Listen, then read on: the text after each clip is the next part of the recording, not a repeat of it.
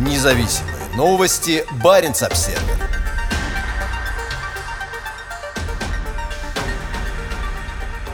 Новый сухогруз везет руду с севера Канады в Китай по арктическому маршруту.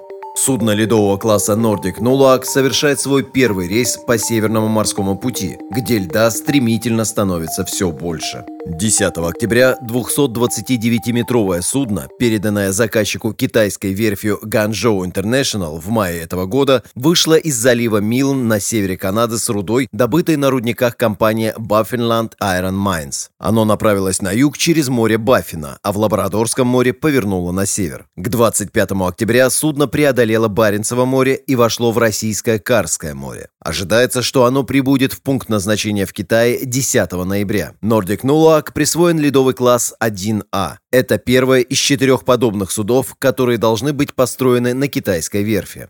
Оно принадлежит датской компании Nordic Bulk Carriers, входящей в состав американской Panagea Logistic Solutions. Это первый арктический рейс судна, предназначенного для работы в условиях Крайнего Севера. По словам главы Пангея Эда Кола, Nordic Nuluak создан для сложных арктических условий. Как он рассказал сайту shiptechnology.com, Судно строилось в тесном сотрудничестве с Baffinland Iron Mines. Несмотря на свой ледовый класс, Nordic Nuluak редко сможет самостоятельно ходить по непростым, затянутым льдами арктическим водам. Судам ледового класса 1А разрешено ходить только в однолетних арктических льдах толщиной до 30 сантиметров.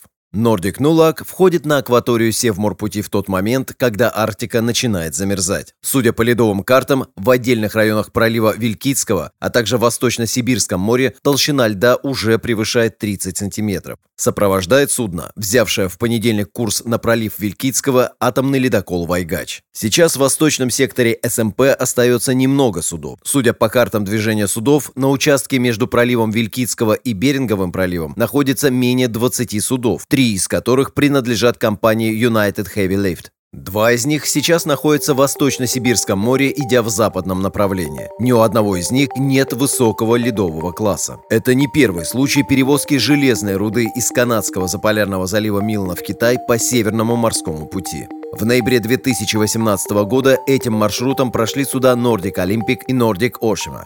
Еще одно судно перевозило руду по этому маршруту в 2019 Независимые новости. Барин обседный.